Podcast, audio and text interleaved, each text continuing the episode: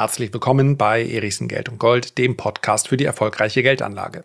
In der heutigen Folge möchte ich darüber sprechen, wie ich mich ganz privat jetzt dem Immobilienmarkt nähere. Die Preise sind ja schon etwas unter Druck gekommen. Ich möchte darüber sprechen, ob ich Immobilienaktien jetzt kaufen würde. Und da möchte ich auch noch gerne eine Warnung mit euch teilen, von welchen Aktien ich derzeit die Finger lasse. Legen wir los. Angesichts der Tatsache, dass es derart viele Nachrichten gibt, über die man sprechen könnte, derart viele Ursachen, derart viele Gründe, derart viele Reaktionen, derart viele Einschätzungen, habe ich heute mal, damit es strukturiert bleibt, sechs Punkte mir notiert, plus natürlich Fazit, ob ich Immobilienaktien jetzt kaufen würde und welche Aktien ich derzeit auf keinen Fall haben möchte. Die habe ich mir aufgeschrieben und möchte das Ganze einigermaßen strukturiert mit euch durchgehen. Vorab aber ein Hinweis. Ich habe zu der letzten Podcast-Folge, lasst mich mal sehen, welche war das? Finanzielle Freiheit wird dadurch wirklich alles leichter. Habe ich eine Menge positive Nachrichten, E-Mails, und andere ja, Formen der, des Feedbacks bekommen. Und dafür möchte ich mich ganz herzlich bedanken. Und ich möchte gleichzeitig, wenn es nicht zu unverschämt ist, darum bitten, vielleicht, dass der ein oder andere, der mir hier geschrieben hat, das Ganze auch als Rezension hinterlässt. Ja, wenn das möglich ist, ich glaube aktuell nur bei Apple, nee, bei Spotify kann man zumindest auch bewerten, ja, Sternchen vergeben. Also, diese Zeit ist, das sage ich ganz offen, auch für mich eine herausfordernde, denn ich berichte gerne über Börse, über Wirtschaft.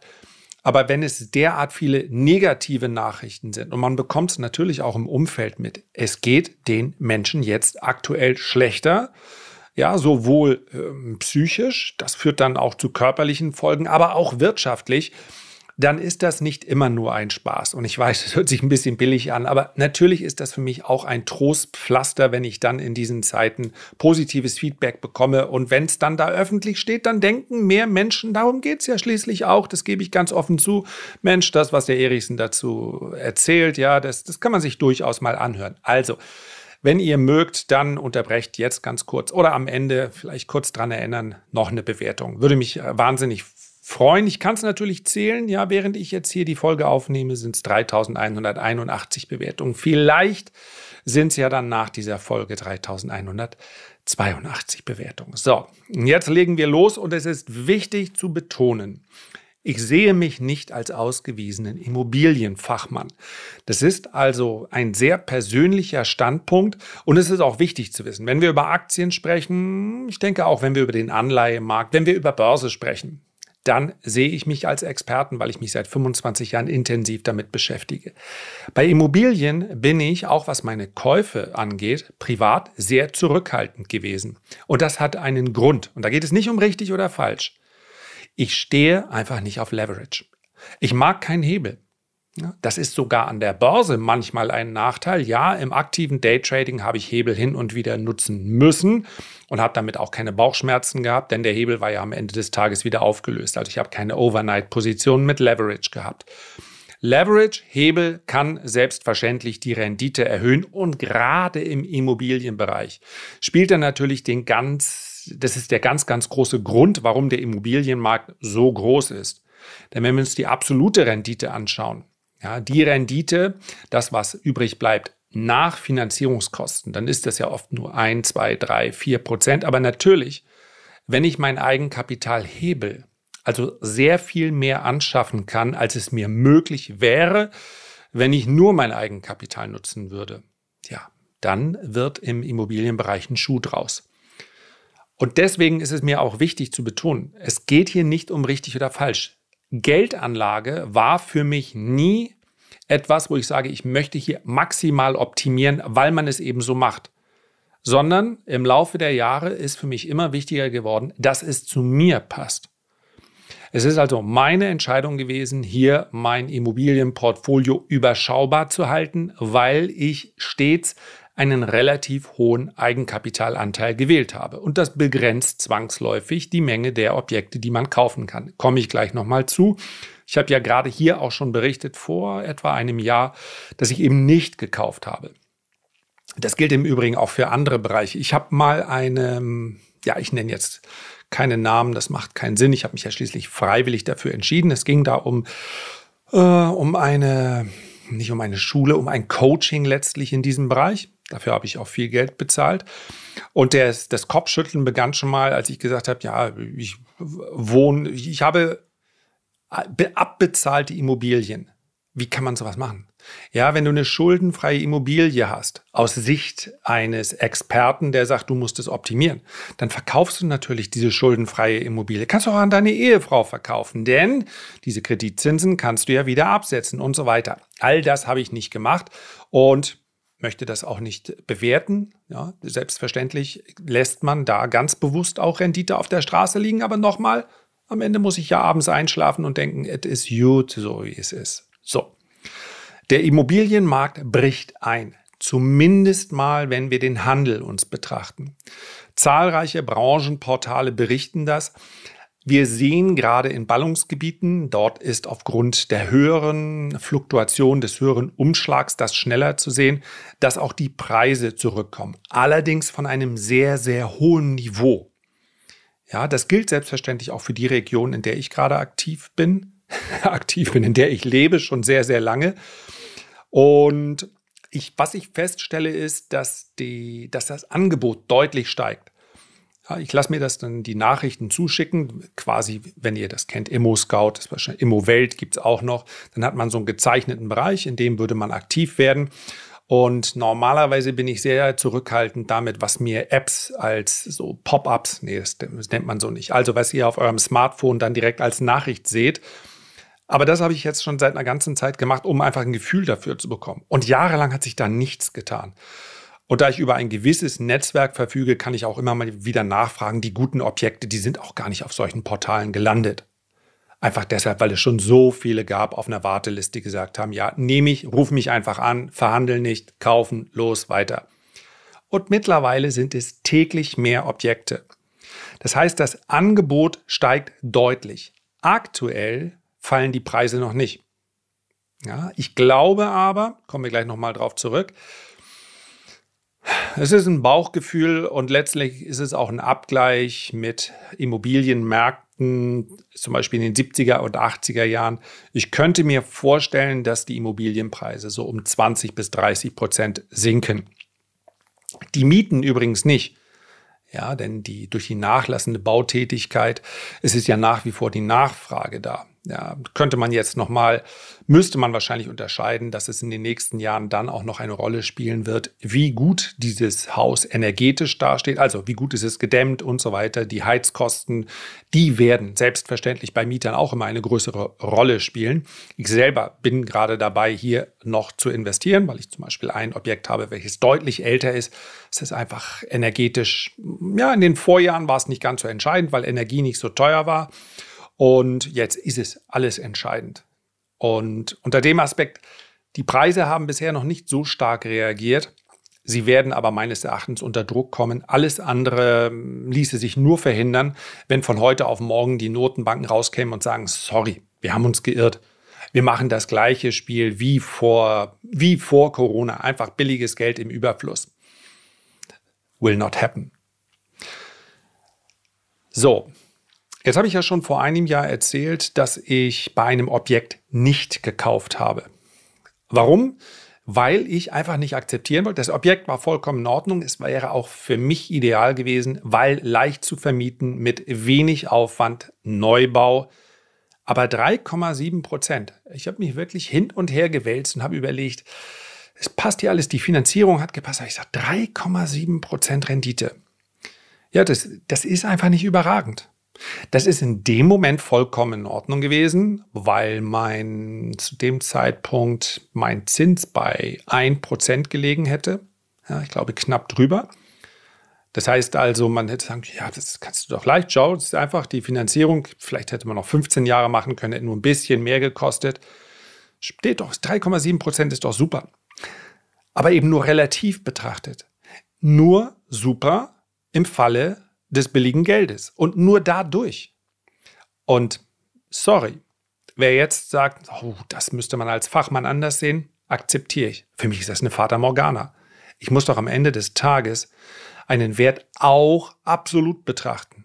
Und 3,7 Prozent Mietrendite ist für mich selbst unter Berücksichtigung der Tatsache, dass man wahrscheinlich jahrelang nichts in dieses Objekt investieren muss, weil eben Neubau, ist für mich viel zu wenig. Mache ich nicht. Habe mich dagegen entschieden und bin unter dem Aspekt auch ganz zufrieden mit der Entscheidung. Übrigens auch an dieser Stelle, ich habe zwischendurch mal gedacht, ja, ich habe, wenn man so will, ist mein eine Spekulation gewesen, dass ich bei meinem privaten Haus, das hätte ich auch abbezahlen können. Das soll jetzt nicht äh, abgehoben klingen, wenn ich sage, ich hätte es auch einfach bezahlen können. Aber ich habe mir quasi die verbliebenen, wie viel waren da noch drauf? 150.000 oder sowas.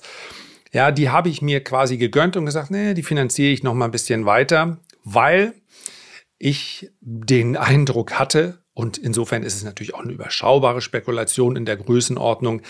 Du kriegst diese Anschlussfinanzierung jetzt für 1,2 Prozent. Die 150.000 die kannst du wahrscheinlich attraktiver anlegen durch deine Form der Geldanlage. Und das ist auch so.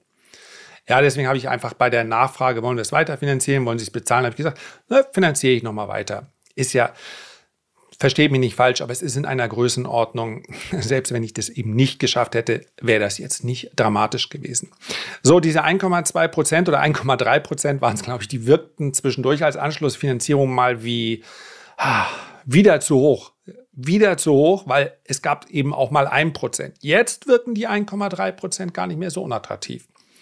Kommen wir gleich auch noch drauf zu sprechen. Ich möchte nur mal erinnern, falls jetzt jemand vor der, ja, vor der Wahl steht oder vor der Notwendigkeit finanzieren zu müssen, es ging auch schon mal viel schlimmer. Ich habe dieses Haus, in dem ich äh, hier lebe, gekauft zu einem Zeitpunkt, da hatte ich nicht die Wahl, es einfach zu bezahlen, ja, sondern ich musste es finanzieren, wie so viele Menschen, wenn sie ihre erste Immobilie, gerade ihre erste selbstgenutzte Immobilie kaufen. Ja, besteht ja meist nicht zur Auswahl, auch, weißt du was, die 700.000 oder 800 oder was auch immer die erste Immobilie kostet, die, die bezahle ich einfach bar. Nee, die Möglichkeit gab es nicht.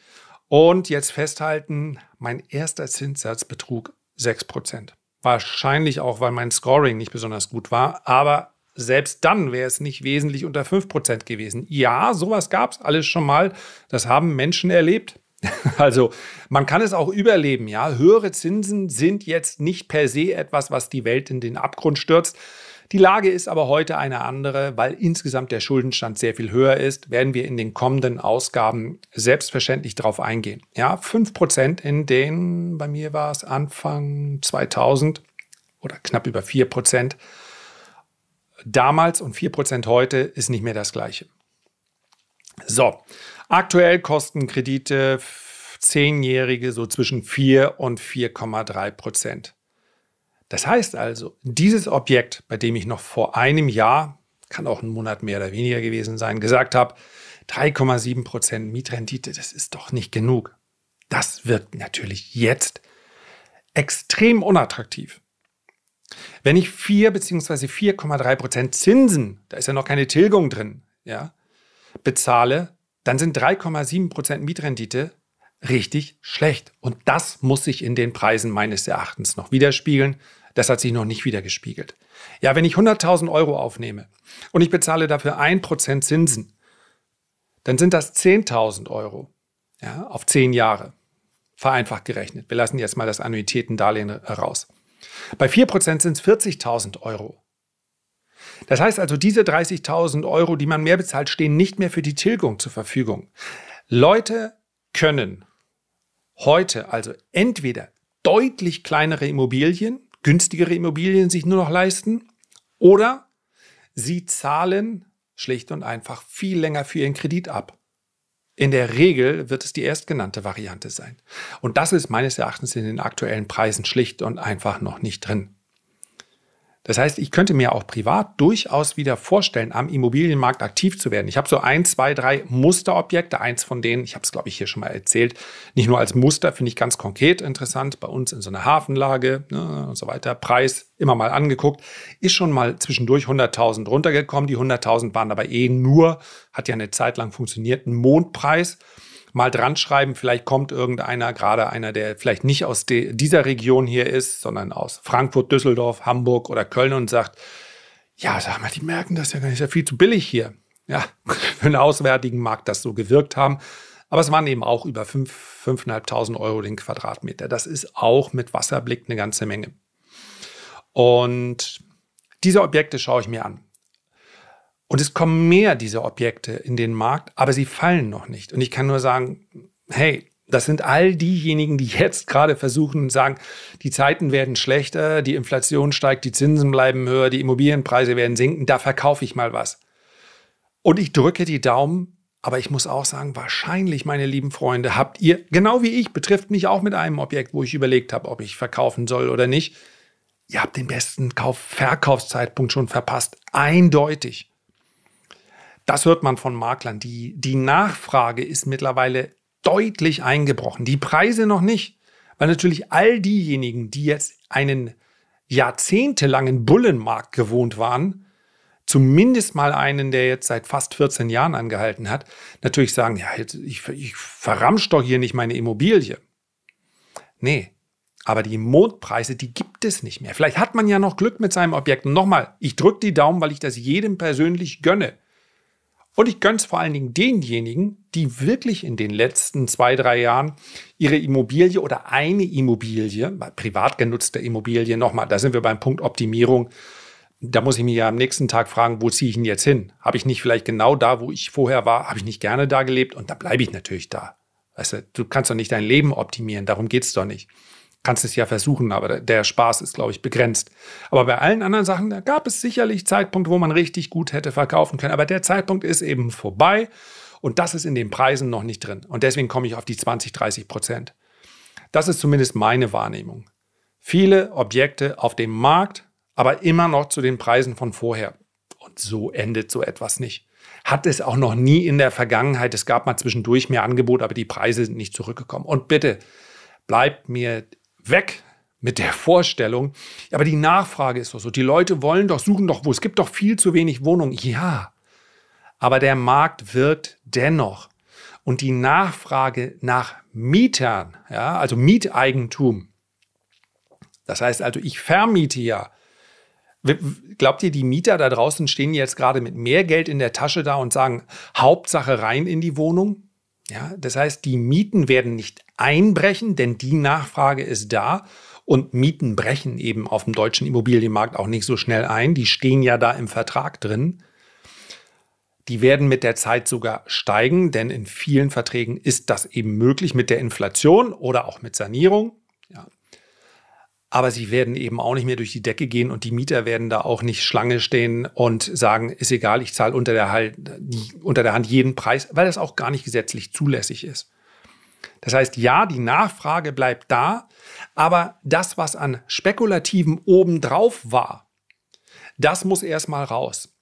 Und wenn ich, wenn der Marktzins bei 4 bis 4,3 Prozent liegt, dann kann ich nicht denken, ich könnte mein Immobilienobjekt verkaufen mit einer Mietrendite unterhalb dieses Zinses. Das funktioniert in der Regel nicht. Aber so sind die Angebote eben deshalb noch. Deswegen glaube ich, sie werden so 20 bis 30 Prozent zurückkommen. Und daran anschließend ist natürlich die Frage, wie entwickeln sich denn Immobilien in den Folgejahren? Und die Antwort hängt davon ab, was man gegenüber der Geldpolitik erwartet. Glaubt man, dass der Zins deutlich zurückkommt, beziehungsweise dann von einem erhöhten Niveau, ja, den haben wir ja in Europa noch gar nicht, aber der Realzins ist ja hier schon ja, der Marktzins, muss man genau sagen. Die Realzinsen, die sind negativ aufgrund der Tatsache, dass der Leitzins noch sehr niedrig ist, die Inflation aber sehr hoch. Aber der Marktzins, der ist ja schon deutlich gestiegen.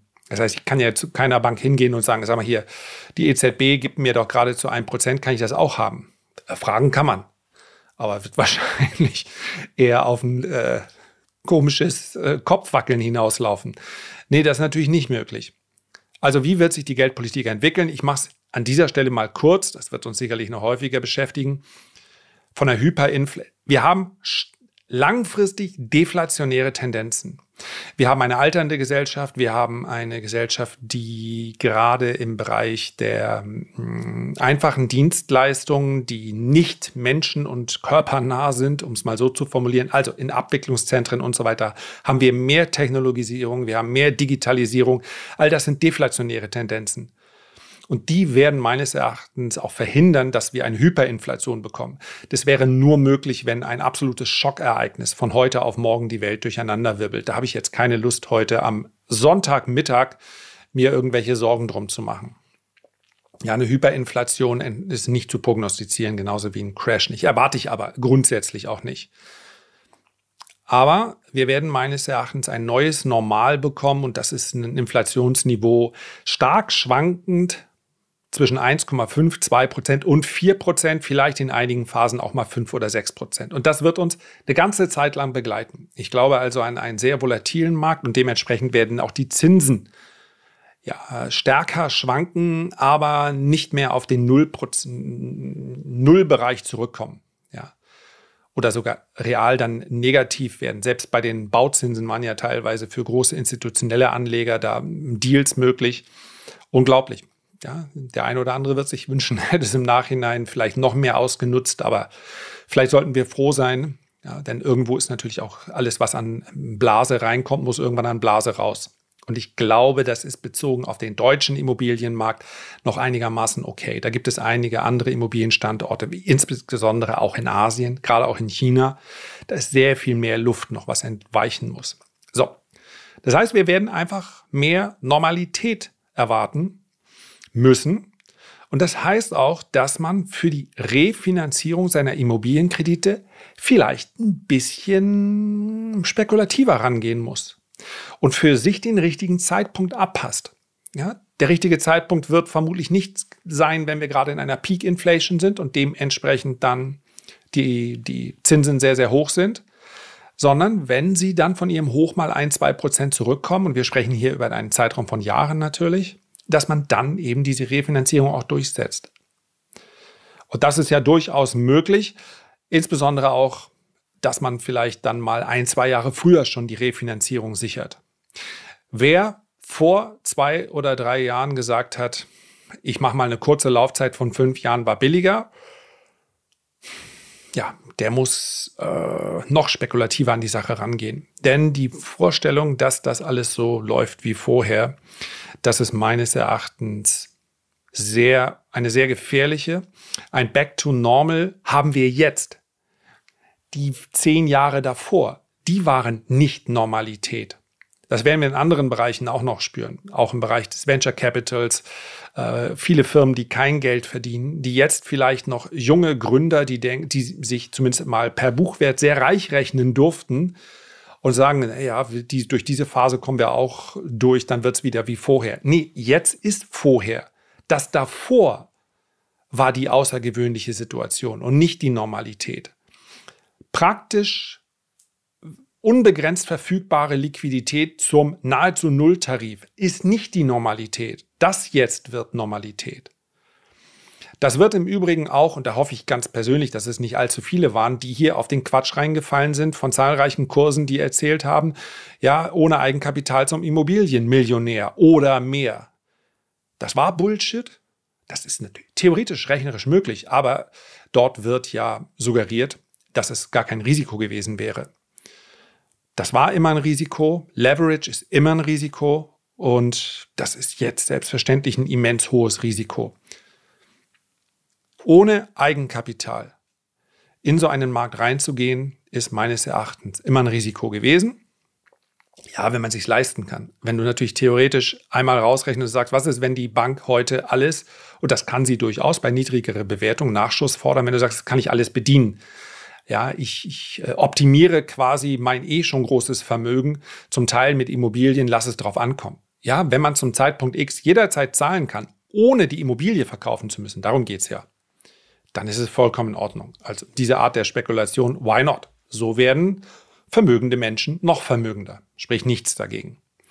Aber bei allen anderen, bei denen die einzige Sicherheit die Immobilie selbst war, die dann zu diesem Zeitpunkt natürlich reichlich hoch bewertet war, bei denen könnte das zum Problem werden. Und damit sind wir auch beim versprochenen Fazit der Immobilienaktien. Wenn ich mir die großen Immobilienwerte jetzt anschaue, zum Beispiel eine Vonovia, dann sind diese meines Erachtens auf diesem Niveau nicht zu günstig. Warum? Weil die Objekte, die dort in der Bilanz stehen, noch immer zu Werten verbucht sind, die meines Erachtens nicht den realen Werten entsprechen. Ja. Wer sagt, ich glaube nicht, dass der Immobilienmarkt preislich zurückkommen wird. Ja, ich glaube, dass der Handel geringer wird, aber die Preise sinken nicht. Hm, es wäre das erste Mal, aber ich möchte das ganz ironiefrei feststellen. Wer sagt, dass die Notenbanken können nicht anders als möglichst schnell wieder zurück auf 0 bis 1 Prozent, 1,5 Prozent für Geld. Der darf darauf spekulieren, dass diese Immobilienaktien sich rasant schnell erholen werden. Denn die profitieren natürlich als erste davon. Ich glaube, dass die Werte in der Bilanz nicht realistisch sind. Das heißt, dass sie zurückkommen. Aber wir haben hier eben auch schon deutliche Korrekturen gesehen. Deswegen möchte ich es mal so formulieren. Schaut bei dem Immobilienunternehmen eurer Wahl sehr genau auf das Verhältnis des Schuldenstandes zu dem Portfolio. Und ihr könnt doch einfach mal rangehen und vom aktuellen Portfolio vielleicht eine Sicherheitsmarge von 20 oder 30 Prozent abziehen. Und wenn dann der Wert des Portfolios oberhalb des Wertes, äh, den ihr für die Schulden rausbekommt, liegt. Ja, dann ist das vielleicht eine Gelegenheit, oder ich breche es mal einfacher runter, wenn die meisten Immobilienaktien, ich spreche jetzt von den Immobilienunternehmen, die sich auf den deutschen Markt konzentrieren, wenn die vom aktuellen Niveau aus vielleicht nochmal so eine kleine Panikreaktion nach unten sehen, kann ja passieren, dann werden sie meines Erachtens interessant. Dann sind sie zumindest mal fair bewertet. Und was die Dividenden angeht, sollte man davon ausgehen, dass man auf Sicht von fünf bis zehn Jahren hier recht konstante äh, Einnahmen dann zusätzlich generieren kann. Die Idee, dass die aktuelle Dividendenrendite, die dort dran steht, einfach fortgeschrieben werden darf. Möglicherweise das Wachstum der letzten Jahre, die halte ich allerdings für abwegig. Also, die Werte sind deutlich unter Druck geraten, sie sind meines Erachtens aber nähern sich jetzt eher einem fairen Niveau, sind auf jeden Fall nicht brutal unterbewertet. Dazu muss ich auch sagen, dass es bei den amerikanischen Werten nochmal etwas diffiziler ist, weil hier häufig die Laufzeit der sowohl der ähm, ja, der, der Schulden als auch die Portfolien etwas anders aussehen. Grundsätzlich finde ich, das ist ein Bereich, den man auch sehr schön über ETFs ab, ja, abbilden kann, wenn man das möchte im Portfolio. Es gibt ja einige Dividenden- oder Immobilien-ETFs, sowohl für den deutschen Markt als auch für den amerikanischen Markt. Denn man muss hier wirklich sehr genau von Unternehmen zu Unternehmen äh, unterscheiden und eine gewisse Streuung erscheint mir hier sinnvoll. Es gibt einen Grund dafür, warum ich einen großen Bogen gemacht habe. Ja, manchmal ließ es sich nicht verhindern, um Bankaktien, aber auch um Immobilienaktien. Weil die Bilanzen bei Bankaktien ist das noch schlimmer, mh, mm, schwerer auseinander zu klabüstern sind, wie man bei uns im Norden sagt. Gerade bei Bankaktien. Ich weiß nicht, wie häufig ich in den letzten 20 Jahren mir jemand geschrieben hat, na, so lange sind es nicht, so lange bin ich ja noch gar nicht, seit 2000, letzten 10 Jahren, 2012 habe ich, glaube ich, zum ersten Mal einen Report geschrieben. Ja, aber hast du mal geguckt, der, der Buchwert der Deutschen Bank, da sinke ich schon immer zusammen. Und ich verstehe ja die Frage, ja, aber das ist natürlich auch in irgendwelchen Analysen, die nur drei Sätze beinhalten, steht, der Buchwert einer Bank ist nicht geeignet, um über den Wert der Aktie eine Aussage zu treffen. Es ist nicht ganz einfach, diese Bilanzen sauber zu analysieren, schlicht und einfach deshalb, weil es so schwer ist, auch das Anleiheportfolio. Bei wem haben Sie jetzt gerade die Schulden und wie lange laufen die Schulden? Also es macht einfach keinen Spaß. Und Börse darf auch Spaß machen. Deswegen habe ich um die Analyse von Bankaktien in aller Regel einen großen Bogen gemacht. Immobilienaktien ist es einfacher, aber auch hier würde ich sagen, eine Streuung ist sinnvoll. Persönlich bin ich hier noch nicht investiert, aber eine, so eine kleine Panikwelle nochmal nach unten, so Ausverkaufskurse, dann würde ich hier die ersten Schritte wieder wagen. So, eine Warnung noch zum Schluss. Wenn insgesamt der Handel zurückgeht mit Immobilien, wenn insgesamt die Bautätigkeit zurückgeht, und das ist für mich beinahe noch die auffälligere Entwicklung, Selbst in unserer Region, wo es jetzt nicht ein Großprojekt nach dem anderen geht, bekomme ich mit, im Kleinen wie im Großen, dass einfach teilweise sogar relativ spät in der Planung gesagt wird, nee, das machen wir nicht. Wir bekommen hier nicht mehr die Finanzierung, mit der wir mal vor anderthalb Jahren das Ganze durchgerechnet haben. Das ist sicherlich ein ganz großer Punkt. Aber noch immer sind die Baukosten parallel dazu sehr, sehr hoch. Das ist ja normalerweise etwas, was sich äh, diametral entwickelt. Wenn die gesamte Tätigkeit zurückgeht, dann ist die Auftragslage für viele Handwerksunternehmen, große und kleine, schlechter. Dementsprechend steigen die Preise dort zumindest nicht mehr. Auf der anderen Seite steigen aber die Löhne, müssen steigen. Das heißt, die Baupreise können nicht richtig zurückkommen, obwohl die Bautätigkeit zurückgeht. Und das ist natürlich eine toxische Mischung. Das heißt also, äh, alle Aktien, die derzeit in dieser Branche tätig sind. Die bekannteste ist sicherlich eine Hochtief. Da hat sich das im Kurs teilweise schon materialisiert. Die Notierungen sind schon deutlich zurückgekommen. Ich glaube, das KGV, ja, sage ich selber immer, nicht der perfekte Gradmesser, aber einer liegt irgendwo bei 12 oder 13. Ich mache es kurz. Von den Aktien lasse ich auf jeden Fall die Finger. Das kann meines Erachtens ja, es kann sogar Jahre dauern, bis wir hier wieder einen deutlichen Aufschwung sehen. Es wird vermutlich staatliche äh, Objekte beziehungsweise Programme geben, mit denen dann auch diese Branche, auch eine wichtige natürlich, äh, gestützt wird und so weiter. Und es, äh, das alles kommt nicht zum Erliegen. Man darf das nicht schwarz oder weiß sehen. Aber es gibt derzeit so viele Branchen, so viele Unternehmen zu günstigeren Kursen noch als vor sechs oder zwölf Monaten da muss ich nicht unbedingt diejenige nehmen, die wahrscheinlich erst mit Verzögerung darunter leiden wird. Von daher, ich bin, was Aktien wie Hochtief und andere aus der Baubranche angeht, absolut raus, auch bei den Zulieferern. Und ja, mit dem Gedanken mache ich mal Schluss für heute. Herzlichen Dank für deine Aufmerksamkeit. Ich freue mich, wenn wir uns beim nächsten Mal gesund und munter wieder hören. Bis dahin alles Gute, dein Lars.